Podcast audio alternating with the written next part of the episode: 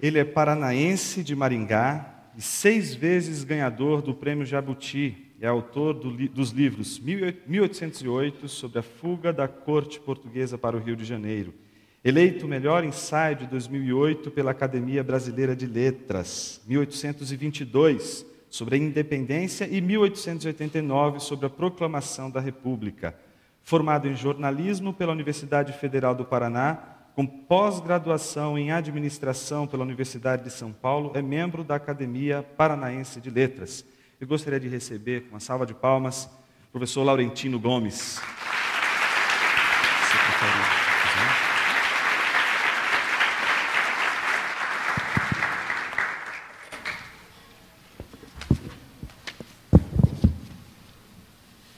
Boa noite. Bem, primeiro eu queria agradecer o convite da Igreja Batista Nações Unidas. Para mim é uma grande honra é, vir aqui hoje à noite.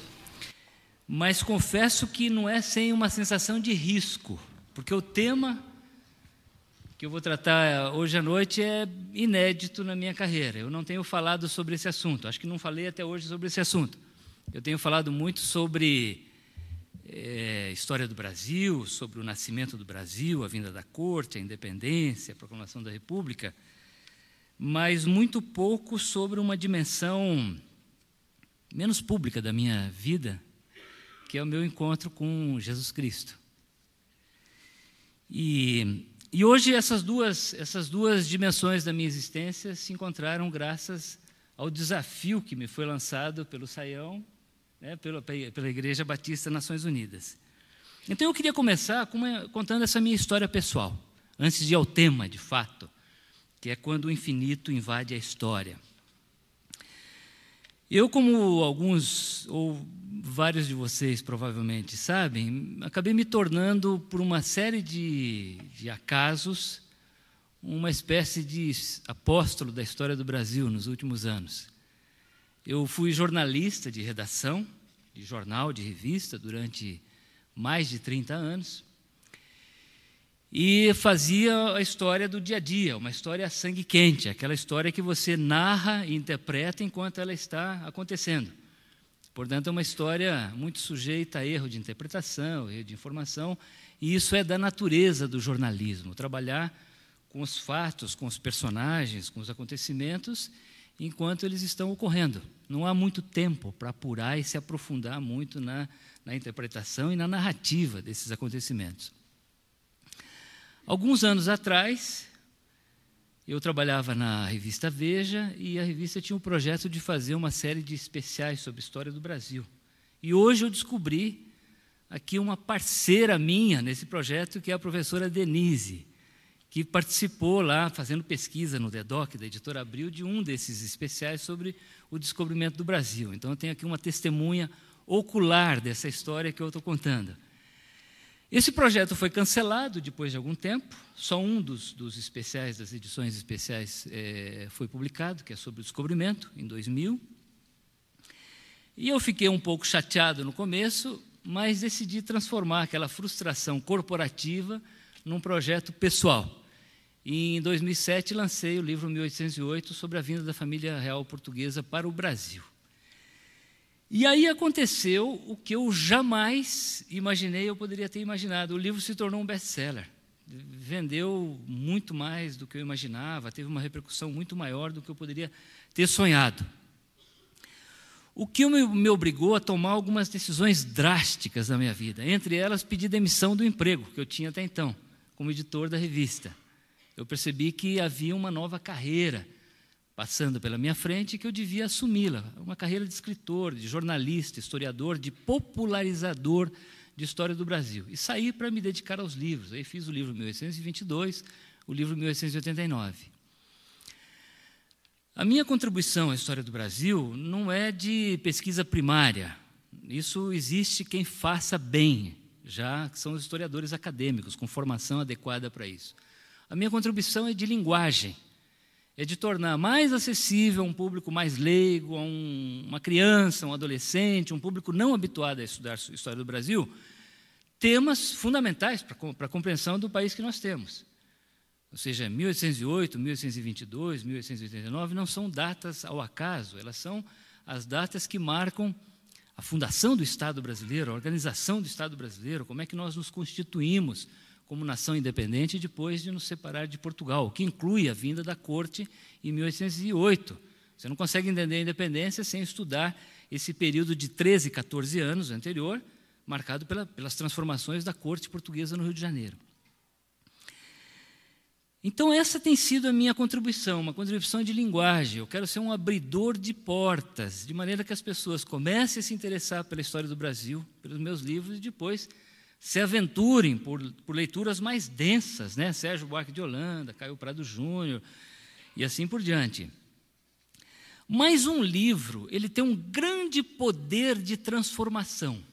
O livro, quando ele é relevante, ele transforma tudo que ele encontra pela frente. Ele transforma os leitores, ele transforma os editores, que vendem livros, transforma os livreiros, transforma o mercado editorial. Mas eu diria que o primeiro alvo de transformação é o autor. O, o, o criador não fica imune ao destino da sua criatura, ou à vida da sua criatura. O, e a minha vida mudou muito nesses últimos nove, dez anos, desde que eu comecei a, a, pesquisar e a escrever esses livros de história do Brasil. Mudei, saí da, do emprego corporativo, fui, para fui morar em Itu com a Carmen, minha mulher, a gente mora no interior de São Paulo. Passei, passei a dar aula, coisa que eu não fazia antes, descobri uma nova vocação na minha vida, que é de professor. Dou muita aula para criança, para adolescente, gosto muito de fazer isso. Antes eu fazia entrevista, passei a ser entrevistado o que também no começo me gerou um certo desconforto, né? O que, que eu tenho a dizer? Eu sempre fiz perguntas, agora eu tenho que responder perguntas. Mas nessa jornada aconteceu uma, uma transformação muito mais profunda do que eu imaginava, que foi uma transformação de natureza espiritual, que eu narro com alguns detalhes no livro que eu publiquei recentemente, com o meu orientador espiritual, meu parceiro, companheiro peregrino, Osmar Ludovico, que vai fazer a segunda palestra dessa noite. E essa é uma história muito misteriosa, muito difícil de explicar. Enquanto tudo que eu falei até agora tem causa e consequência, a minha história de transformação pessoal é uma história, como toda história de renascimento, de conversão, uma história milagrosa, difícil de explicar. Eu, eu venho de uma família é, católica, de origem católica, relativamente conservadora, do interior do Paraná. Na adolescência fui seminarista paulino, estudei aqui na Pia Sociedade de São Paulo, no, no, na, na Raposo Tavares, quilômetro 18 e meio. E, mas era assim, uma, uma prática religiosa mais por assimilação de uma linguagem, de uma tradição familiar, do que de convicção íntima. Aí me tornei jornalista e muito influenciado pela década de 60, por essa civilização que se vende como materialista, objetiva, científica, num ambiente que se vendia também como muito laico, muito secular. Numa redação de jornal e de revista, até recentemente, você dizer que orava, que acreditava em alguma coisa, seria quase que um pecado. É, isso um, seria realmente uma falta grave um jornalista dizer que acreditava em Deus, que fazia, mas a minha vida religiosa permanecia, digamos, morna. Sob as cinzas havia alguma brasa. Em momentos de dificuldade, eu fazia minhas orações e ia seguindo em frente, até que de repente, durante todo esse período de transformação ligado ao, ao livro, também uma crise pessoal, de transformação na minha vida pessoal, uma semente muito poderosa começou a germinar dentro de mim. E foi uma transformação realmente assustadora para mim, porque coisas que antes eu ouvia e não faziam sentido algum começaram a adquirir um significado muito forte, muito especial.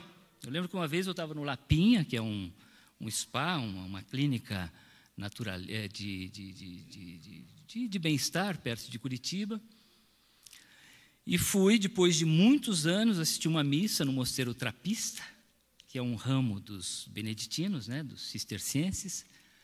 E o abade durante a homilia que eu tinha ouvido a minha infância inteira, a minha juventude inteira e passava desapercebido, ele começou a falar das dimensões, das diferentes dimensões de Jesus Cristo no Evangelho de João. E ele começou a falar: Jesus, o pão que eu como. ok. É, Jesus, a água que eu bebo. Jesus, o, o, o, ar que eu respiro. E eu, aquilo me mobilizou profundamente. Eu realmente não consegui conter as minha, a minha emoção, tive que sair da igreja, porque aquilo foi muito mais forte do que eu imaginava. Aí voltamos para casa, eu e a Carmen, e lemos todo o Evangelho de João, e depois lemos vários trechos das Escrituras, começamos a fazer isso de forma sistemática todos os dias, e, e aí começou esse meu renascimento espiritual, que tem como marca, tem como marco o livro que eu publiquei com o, o Osmar, chamado Caminho do Peregrino, que conta uma viagem que nós fizemos à Terra Santa em 2014, em companhia de um grupo de peregrinos brasileiros. E aí eu conto, eu falo sobre o significado da peregrinação, o que é, quer dizer, o turista olha para fora, o peregrino olha para dentro, é, e o Osmar faz meditações de trechos bíblicos. Mas isso me levou a refletir muito sobre o, que, o, o significado dessa transformação profunda. Né? O que é isso? O que, que acontece na vida das pessoas? E eu descobri que eu não era único. Milhões e milhões de pessoas passam por processos semelhantes o tempo todo, graças a Deus. O que, é um processo de renascimento espiritual, de conversão religiosa? Alguns estudos de psicologia mostram que o ser humano ele tem um, um grau de felicidade, de alegria, que se mantém geralmente inalterado ao longo da vida. Então, esses estudos mostram o seguinte: existem pessoas que são naturalmente mais eufóricas, mais alegres, mais depressivas, mais sombrias, mais otimistas, mais pessimistas, e não importa o que aconteça ao longo da vida, o nascimento de um filho, ganhar na loteria, arranjar um bom emprego, perder um emprego, esse nível se altera momentaneamente, mas depois ele volta ao que ele era antes.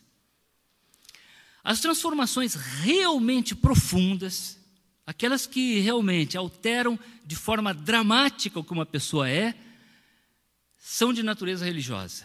Ou seja, tem a ver com as convicções mais profundas a respeito de como nós vemos o universo, a nossa existência, o nosso significado mais profundo da nossa existência. O senso comum diz que essa conversão ocorre às vezes como um raio, né? Nós temos lá o famoso caso de Saulo a caminho de Damasco. As pessoas geralmente acham que ele estava a cavalo, caiu do cavalo, ficou cego e tal. Outro dia um pastor, o professor Ed, o pastor Ed René, falou, mas as escrituras não dizem que ele estava a cavalo. Dizem que ele apenas caiu, ele ficou cego momentaneamente. Mas o fato é que há um evento muito forte que transforma a vida de Saulo, um grande apóstolo do cristianismo, já depois da morte e da ressurreição de Jesus Cristo. Aí eu fui ler um livro de um escritor britânico chamado H.V. Morton, Henry Volan Morton, que ele escreve, ele vai atrás de São Paulo. Ele é um livro chamado In the Steps of São Paulo, seguindo os passos de São Paulo. E ele faz uma interpretação curiosa a respeito da conversão de Saulo. Ele diz o seguinte, que uma conversão religiosa, ao contrário do que nós tendemos a achar, ela não é um raio que cai de repente ela é resultado de um longo processo de maturação que ocorre no inconsciente das pessoas. As pessoas vão se transformando lentamente, sem se dar conta do que está acontecendo. Para nós que acreditamos em Deus, em Jesus Cristo, somos cristãos, é evidentemente a ação do Espírito Santo, que ocorre o tempo todo, mas em algum momento ocorre uma transformação real, prática, visível. E é isso, o, Morton diz o seguinte: a conversão de Saulo estava em andamento muito antes dele se pôr a caminho de Damasco. No momento do apedrejamento de Estevão, quando ele estava lá e Saulo segura as roupas de Estevão, a ação do Espírito Santo já estava acontecendo. Do ponto de vista psicanalítico, psicológico, no inconsciente de Paulo. mas só vai se revelar de forma dramática, visível, nisso que a gente poderia chamar de um divisor de águas, naquele momento no caminho de, de, de, de, de, Damasco. É interessante essa, essa, essa, essa interpretação que o Morton faz a respeito do processo de transformação espiritual, que não é tão repentino, tão brusco, tão milagroso quanto se imagina, mas é resultado de um longo processo de transformação, de amadurecimento que ocorre no nível inconsciente, que você só se dá conta dele lá na frente, no momento, geralmente, de uma crise pessoal, uma crise muito grande, uma doença, uma morte, uma separação, uma perda. As pessoas aí sim se dão conta dessa transformação que vinha ocorrendo de forma silenciosa no mais profundo do seu ser. A mim sempre me incomodou muito uma certa euforia que eu via em pessoas que passavam por processo de conversão, de transformação espiritual. Especialmente no mundo pentecostal, carismático, uma certa euforia, um senso de urgência missionária, de dar depoimento, de passar a fazer coisas de forma muito visível, muito pública. E não foi isso que eu senti. Ao contrário, ao passar por esse processo de renovação, de, de, de renascimento espiritual, o que eu senti foi uma necessidade muito grande de silêncio, de recolhimento, de ficar longamente em silêncio, de falar muito pouco, até porque eu julgava que eu tinha muito pouco a dizer a respeito do assunto. Eu era um recém-renascido, né? Como é que eu vou sair dar um depoimento, contando, fazendo defesas teológicas, se eu estou entrando nesse mundo novo agora? que, que eu tenho para contar para as pessoas? E aí eu comecei a ler, e comecei a perguntar, e comecei a conversar com as pessoas. E fui, por exemplo, ler São João da Cruz, que fala de um fenômeno interessantíssimo, chamado de uma aridez que segue o, o, o, momento de encontro com Deus, a travessia do deserto, a sensação de desamparo, de desconforto de desinstalação. Quem sou eu? Até agora eu acreditava nisso. Isso era importante, isso era eu valorizava isso. Agora não é mais. Agora eu acredito nisso. Aquilo deixou de fazer sentido. Isso passa a fazer uma sensação de desconforto, de mudança de identidade.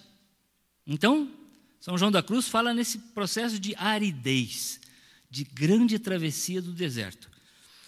E um tempo atrás, nós tivemos o privilégio de receber aqui em São Paulo o Dr. James Houston, famoso pregador, evangelizador, foi colega de C.S. Lewis, fundador do, do, do, do, do colégio Regent em Vancouver, que aos 93 anos nos deu aqui o privilégio da sua presença em São Paulo. E eu e a Carmen tivemos uma conversa com ele e eu falei desse desconforto né, para o Dr. James Houston. Eu falei, e agora o que, que eu faço com isso? Ok, houve um momento de mudança em mim, alguma coisa aconteceu dentro de mim. Mas o que, que eu faço agora? Eu passo a fazer pregação, eu viro pastor, eu viro missionário, eu devo começar a escrever livros de, de, de, de evangelizadores. Eu não sei o que fazer. E aí o, o Dr. James Houston nos deu um conselho maravilhoso. Ele falou: Laurentino, não faça nada. Já existem muitos missionários no mundo, muitos e bons missionários. Continue a ser o que você foi até agora, mas ponha Jesus Cristo no foco. Assim, tudo que você fizer, faça tendo Jesus como referência. Tudo que você faz. Continua escrevendo sobre a história do Brasil, continua fazendo jornalismo, reportagem mas tudo que você fizer, qualquer contato com as pessoas, qualquer com caixa do supermercado, com vendedor, no, na mercearia, nas palestras e tal, ponha Jesus na frente. É só isso. É só isso que se espera de você, nada além disso. Isso me deixou, me deu um, me deu um, deu um certo conforto. E eu fiquei no meu silêncio. Eu e a Carmen, né, Carmen? A Carmen é parte desse processo, testemunha, assim, de, desse processo o tempo todo. Mas, assim, resolveu, mas não muito, porque eu percebi que havia uma certa crise de identidade que continuava assim. Porque a questão é o seguinte: como eu poderia ser intelectual, jornalista, escritor, historiador e ao mesmo tempo cristão. Como é que resolve esse dilema? Como é que eu posso, numa sociedade que cobra causa e efeito, uma sociedade supostamente científica, em que tudo tem que ser demonstrado, provado, aceitar a ideia de uma presença de Deus e da ação da providência divina na história? Tem uma contradição, não? Uma contradição óbvia. Quer dizer, eu, como jornalista, que sempre tentei provar causa e consequência, agora tinha um problema de identidade. Eu preciso continuar a escrever sobre a história do Brasil, mas as minhas convicções mudaram. Eu hoje tenho a plena convicção de uma ação da providência divina na minha vida individual e na vida da sociedade em que eu, que eu, em que eu habito, né? com a qual eu participo, da qual eu participo. O que leva a perguntas também curiosas, né? Existe uma ação divina na história? Ou a história não é um terreno na qual Deus coloca os pés? Existe uma delimitação de terrenos? Até aqui é uma ação humana. Os seres humanos tomam decisões, executam papéis, executam funções, agem sob pressão das circunstâncias e Deus não interfere, não participa. Agora, se eu aceito a ideia de que existe uma, uma, uma intervenção divina na história, essa, essa intervenção é pontual ou ela é permanente? Minuto a minuto da história, Deus intervém nessa história, ou ele entra só em momentos de crise, em momentos em que nós não conseguimos resolver as coisas, Deus intervém. Agora, se Deus intervém na história e ele é mais sábio, mais poderoso, mais amoroso, mais infinito do que nós, qual é a minha participação na história? Qual é a participação nossa na história? Como é que nós podemos participar dessa história se existe uma providência divina na história? Claro que a história, ela tem coisas muito estranhas, né? A história não é linear. Quando você olha para o passado, você observa que existem fenômenos muito curiosos acontecendo e que mudam o rumo da história e que nem sempre fazem parte da ação humana. Se nós pegarmos, por exemplo, a história geológica ou biológica do planeta, dizem que há cerca de 60 milhões de anos um meteoro caiu na província de Yucatán, no México, e acabou com os dinossauros. É uma ação abrupta na história geológica e biológica do planeta. Também vamos ficar sabendo que há cerca de 12 mil, 13 mil anos atrás, houve uma mini era glacial, o que permitiu que os seres humanos da Mongólia, da Ásia, cruzassem a pé o Estreito de Bering e colonizassem a América. Uma coisa estranha, que não depende da ação humana. Há cerca de 1.200 anos, teria ocorrido uma catástrofe ecológica, segundo o professor Jerry Diamond, que escreveu um livro chamado Colapso, e que acabou com a civilização maia. Se você observar o fim do Império Romano, é muito difícil de entender como uma civilização tão poderosa, que tinha se mantido durante mais de mil anos, imbatível, de repente entra em colapso. No prazo de alguns, de dois ou três séculos, o Império Romano é, implode. E vários outros exemplos que você pode ver que, ou por exemplo, a abolição da escravidão. Eu estou fazendo agora uma pesquisa sobre a história da escravidão no Brasil. Em 1887, a Inglaterra transportava ainda 30 mil escravos por ano. Era o maior traficante de escravos do mundo, junto com os portugueses. 20 anos depois, a Inglaterra havia se convertido ao abolicionismo e tinha proibido o tráfico negreiro. E aí você olha o que aconteceu aqui. Claro que no caso da abolição, você tem a ação religiosa, é uma coisa impressionante. Os quakers, os presbiterianos, os batistas, os metodistas se convertendo ao abolicionismo e aquilo se torna uma ação tão incontrolável que realmente a Inglaterra, que era uma grande traficante de escravos, se torna baluarte do abolicionismo. Mas são as coisas estranhas que mostram que a história não é linear. Existem fenômenos curiosos. Agora, só isso explica a ação divina na história? Obviamente que não. Não só esses fenômenos estranhos, surpreendentes, inexplicáveis. Né? O que nos leva à seguinte pergunta: quem faz história? Quais são os fatores que compõem a, a equação da história? A história, geralmente, ela é composta por duas, dois fatores muito bem definidos. O primeiro é a chamada superestrutura, a macroestrutura. Os acidentes, as catástrofes, os interesses de classe, os conflitos geopolíticos, as ideologias políticas e assim por diante. Mas existem também pessoas, agentes em carne e osso, que fazem a história e que tomam decisões que executam o seu papel e que têm um papel, têm um, um, um, um resultado tão decisivo, tão importante na história quanto os fenômenos da macroestrutura.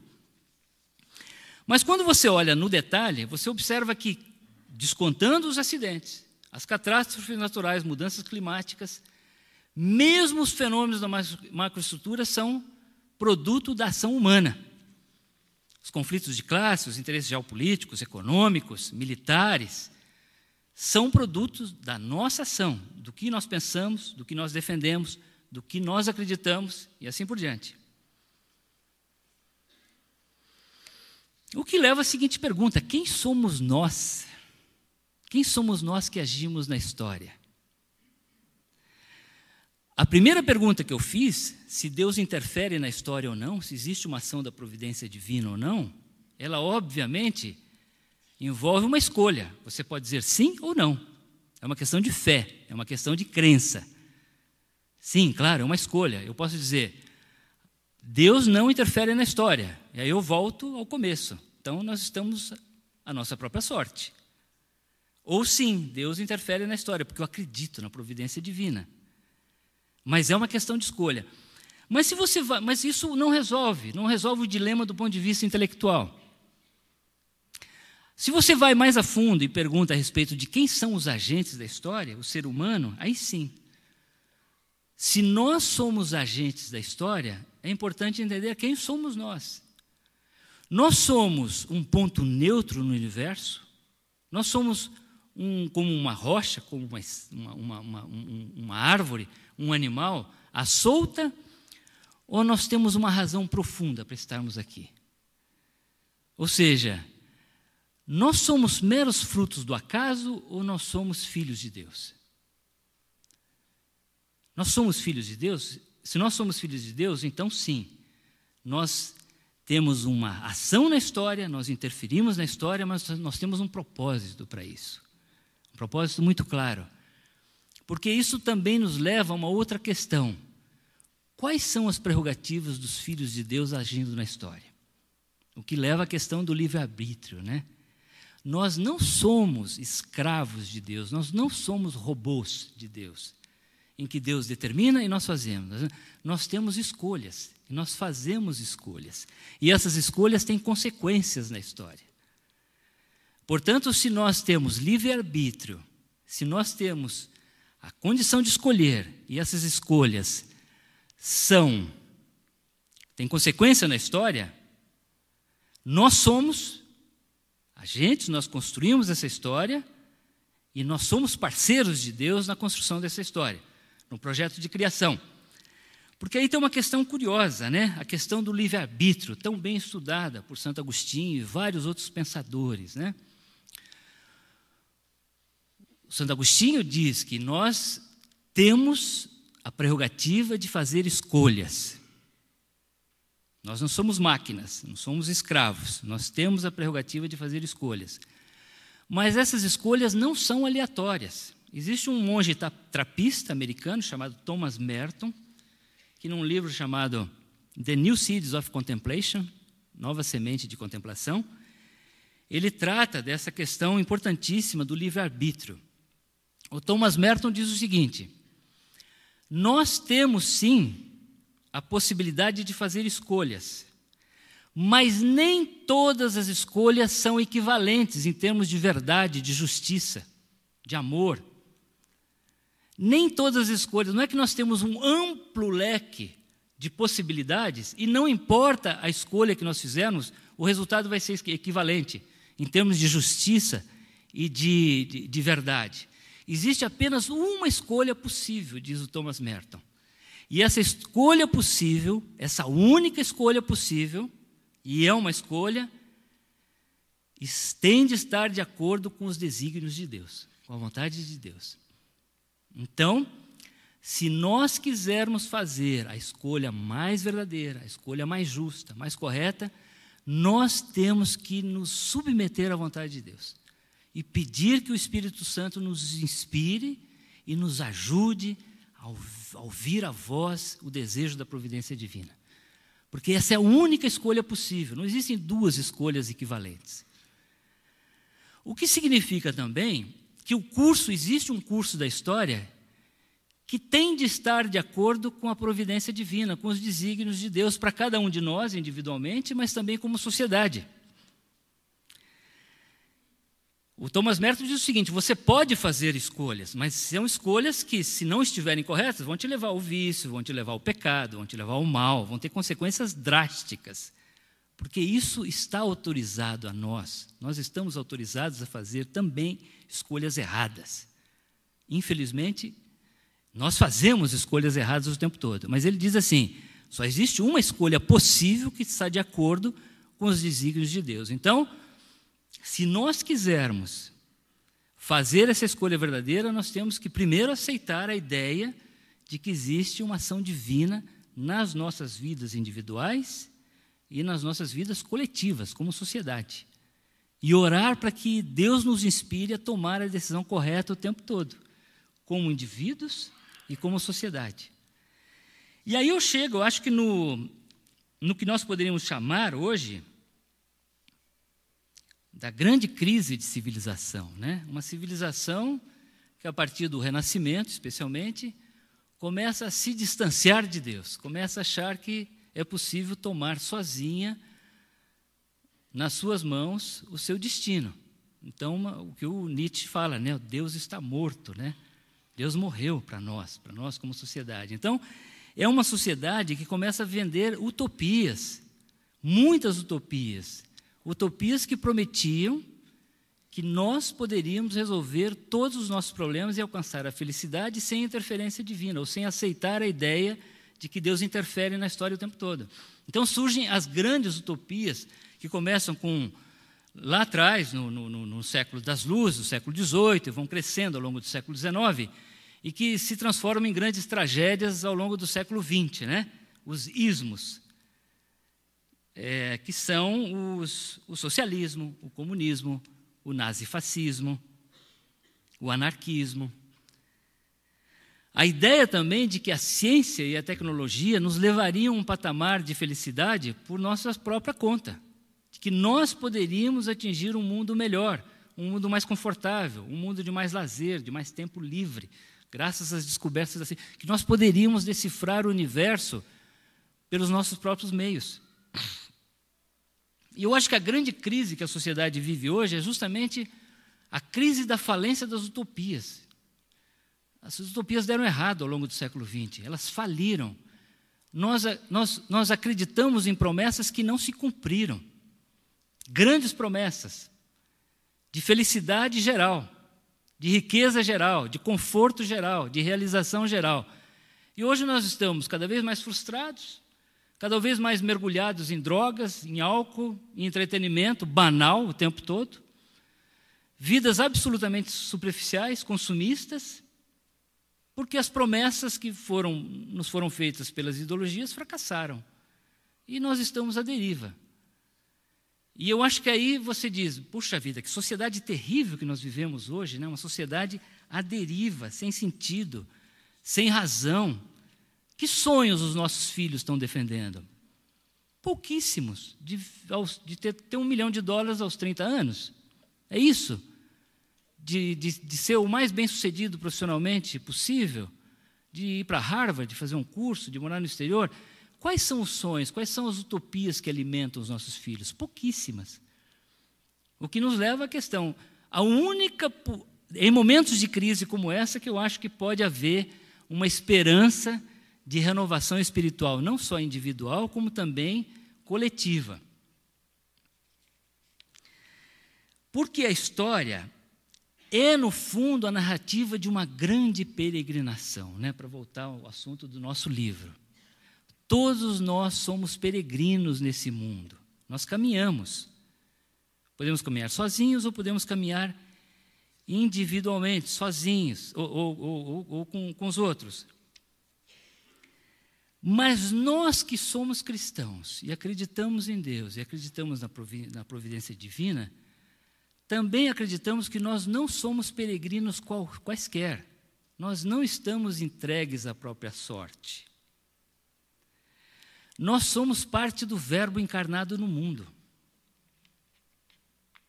Nós somos parte do mistério da encarnação. E é assim que nós caminhamos. Nós caminhamos no mundo em meio a grandes dificuldades, a grandes incertezas,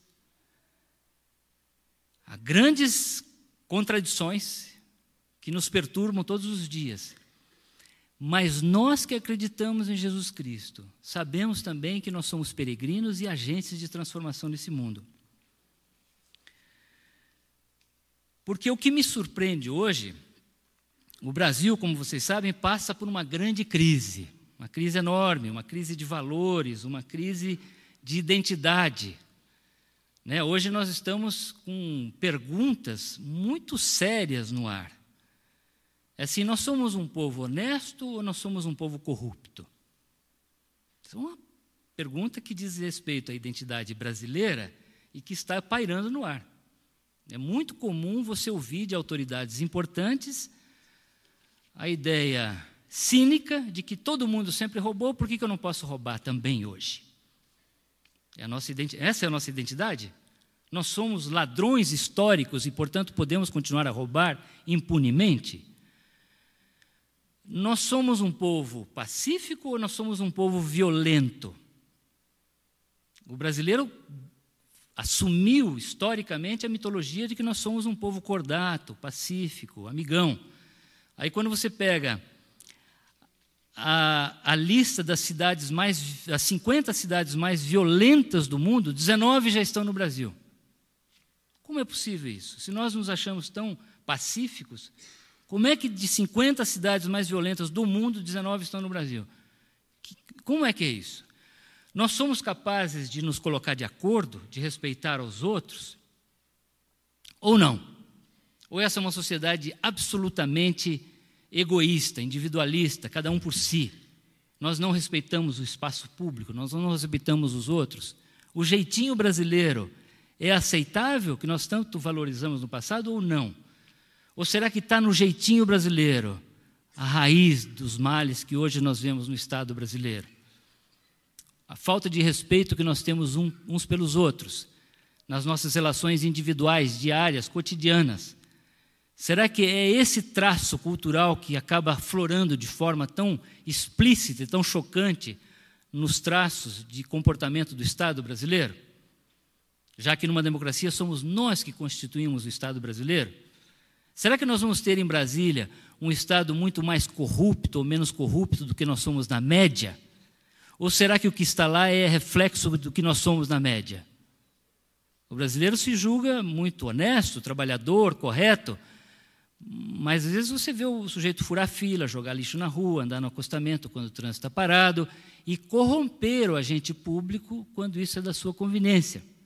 Então, numa sociedade democrática, quem é que elege os políticos corruptos que estão em Brasília? Não é um ditador, não é o rei, não é o imperador, somos nós pelo voto na urna. Então, qual é o nosso desafio? Então, eu acho que existem várias contradições hoje na realidade brasileira e que nos desafiam como cristãos. Como é que um país que sempre se orgulhou de ter um número tão grande de, de cristãos, né? O maior país de população católica do mundo, pátria do Evangelho segundo os espíritas e assim por diante, não consegue traduzir esses valores éticos, morais cristãos em comportamento de cidadania. Tem uma contradição óbvia. Tem um problema. Nós que nos julgamos tão crentes em Deus, nós não conseguimos transformar essas nossas convicções mais profundas em história, em ação de Estado, em ação de cidadania.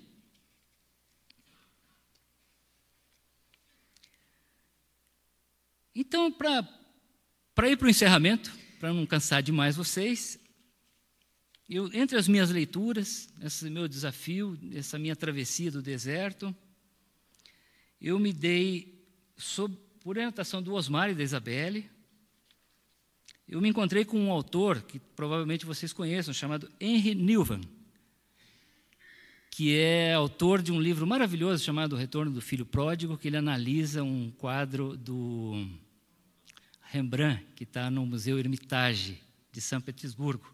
Ele ficou quatro horas na frente desse, desse quadro, e isso resultou num livro absolutamente maravilhoso, que ele fala do retorno, da misericórdia, dos diferentes papéis que ele encontra nesse livro.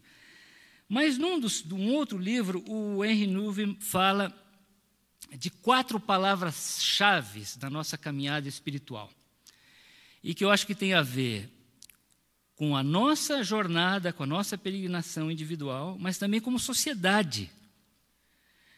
Ele diz o seguinte: as palavras-chave são confiança. Você precisa ter confiança na ação da providência divina de que você, nós não estamos a sós, nós, nós não estamos ao léu nesse mundo. Que existe um propósito, existe um propósito divino para as nossas vidas individuais e para a sociedade na qual, da qual nós participamos. É preciso confiar. A confiança, segundo ele, leva à gratidão. A ideia de que você recebe bênçãos, recebe graças, dons divinos o tempo todo. E que você precisa ser grato diante dessas bênçãos, dessas graças que, que nos cobrem, nos, essa água viva, fonte da vida que, nos, que jorra sobre nós o tempo todo. E uma consequência da, confi da confiança e da gratidão é alegria, uma grande alegria. Alegria por ter motivo de confiança e alegria por ter motivo de gratidão. E a última e grande consequência é a misericórdia. A misericórdia com todos os seres humanos que caminham conosco nessa jornada e que precisam de ajuda, precisam de perdão, precisam de compreensão, precisam de consolo.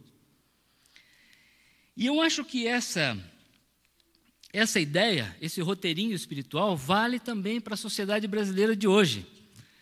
Porque eu acho que uma ação muito forte do mal está em justamente tirar, nos tirar alegria, nos tirar confiança, nos, nos, nos, nos esvaziar da nossa condição de filhos de Deus. Essa é a grande ação do mal do mundo, né? Você se sentir menor do que você de fato é. Esvaziar o ser humano da sua beleza, da sua alegria, da sua confiança. E eu sinto isso muito no Brasil hoje. Nós temos um país muito desanimado, um país muito triste, um país muito abatido.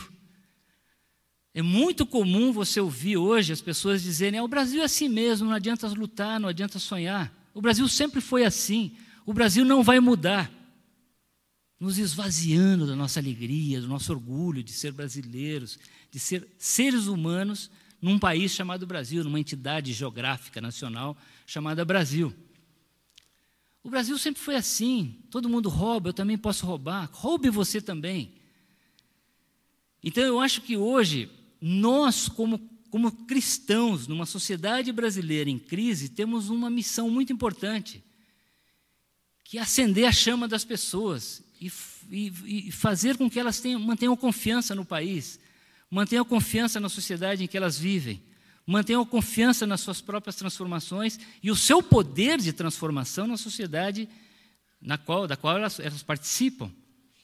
Que eu acho que a nossa crise vai muito além das leis, muito além das instituições. Nós vivemos uma crise moral, uma crise de convicção, de valores. Quem nós somos, no que nós acreditamos, o que nós defendemos, o que nós propomos, o que nós queremos para os nossos filhos, nossos netos uma crise de valores morais. Então, acho que hoje, eu não estou propondo aqui, obviamente, uma teocracia, eu estou propondo que nós, como cristãos, que acreditamos na ação da providência divina, que acreditamos que nós somos filhos de Deus, que nós fazemos escolhas e que existe um propósito divino, nós possamos agir assim dentro da sociedade em que nós vivemos para transformar essa sociedade de acordo com os valores éticos e morais que nós defendemos. Então, eu acho que assim, a, a palestra, evidentemente, tem um título extremamente desafiador, né? Quando o infinito invade a história.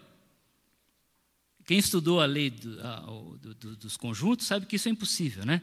Um conjunto maior não invade um conjunto menor. o infinito é infinito no espaço. A história ela é delimitada pelo tempo, pelo espaço. Então seria impossível o infinito invadir a história. Mas o desafio está lançado. Quer dizer, na verdade, é essa ideia de que nós não estamos à deriva e que existe uma ação da providência divina na história, existe uma ação constante, amorosa, misericordiosa, consoladora, orientadora de Deus na história humana. E que nós temos que confiar nessa ação. E ao confiar nessa ação, isso nos vai nos dar um sentimento de confiança, de alegria, de gratidão e de misericórdia em relação aos outros seres humanos. Hoje, se você entrar numa rede social, os brasileiros estão absolutamente desesperados, um chutando a canela do outro de forma desumana, absurda um clima de intolerância absurdo. É um país que está muito carente de misericórdia, de consolo. Então, essa, eu, então eu, sim, existe uma ação divina na história, mas nós somos parceiros dessa ação divina, nós somos agentes dessa ação divina. E cabe a nós assumir essa ação divina, especialmente em momentos de crise. Agradeço a atenção de vocês. Se falei alguma besteira, é a primeira vez, estou desculpado. Mas muito obrigado.